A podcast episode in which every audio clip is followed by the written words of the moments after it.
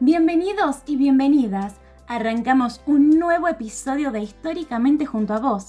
Somos el dúo Pau y Lu y esperamos que disfrutes del siguiente podcast.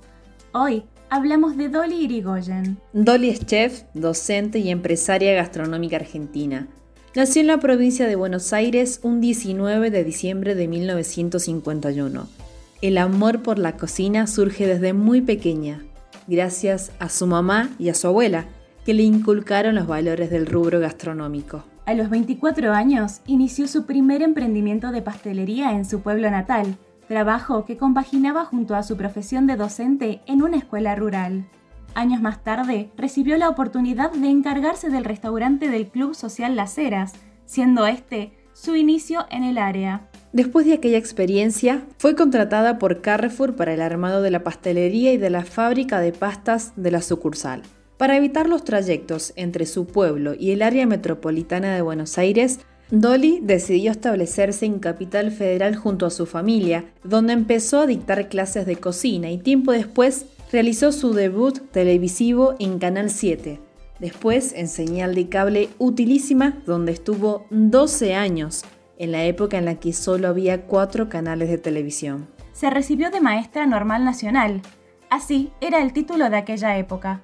Trabajó primero en enseñanza privada en Buenos Aires y luego en su pueblo fue maestra de labores y asistente social en las escuelas de campo.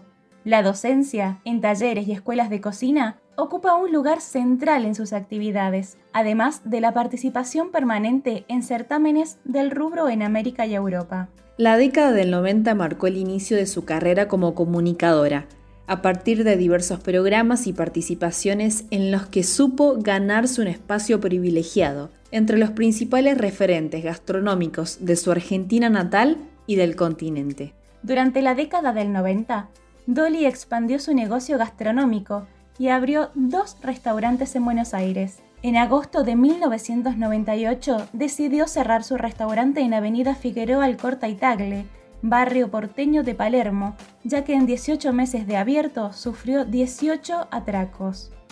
Después de estos acontecimientos, Irigoyen recibió la invitación de formar parte del canal de cable El Gourmet, con la cual ganaría reconocimiento en toda Hispanoamérica. Se le otorgó el premio Santa Clara de Asís y durante dos años consecutivos, 2001 y 2002, recibió el premio Martín Fierro en el rubro Mejor Programa de Cable de la Cocina Argentina.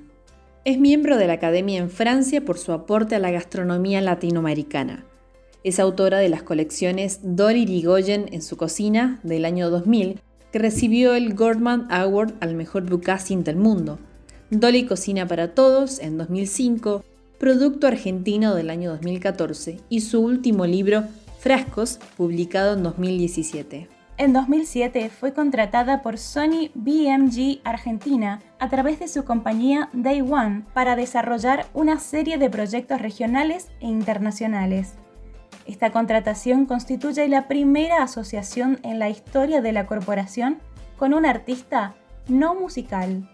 Actualmente colabora con la Fundación Flexer que atiende a niños con cáncer. Está vinculado a obras en torno a la esclerosis múltiples y suele organizar además actividades benéficas junto al pastelero Osvaldo Gross. También dirige Espacio Dolly, un taller creativo en el cual trabaja junto con su equipo de jóvenes cocineros en el desarrollo de nuevas propuestas gastronómicas. Una de sus últimas apariciones en la TV fue en el programa Masterchef Celebrity, donde reemplazó a Germán Martitegui y formó parte del jurado junto a Donato De Santis y Damián Betular. Luego también participó en la semifinal del programa. En resumen, Dolly Irigoyen es una de las representantes gastronómicas más importantes de Argentina. Su carrera y años de experiencia le han permitido grandes reconocimientos y hoy imparte ayuda a muchos jóvenes y fundaciones. Esto gracias a su dedicación y a su históricamente. Esto fue todo. Te esperamos en el próximo episodio de Históricamente. Y recordá que desde tu lugar podés marcar la historia.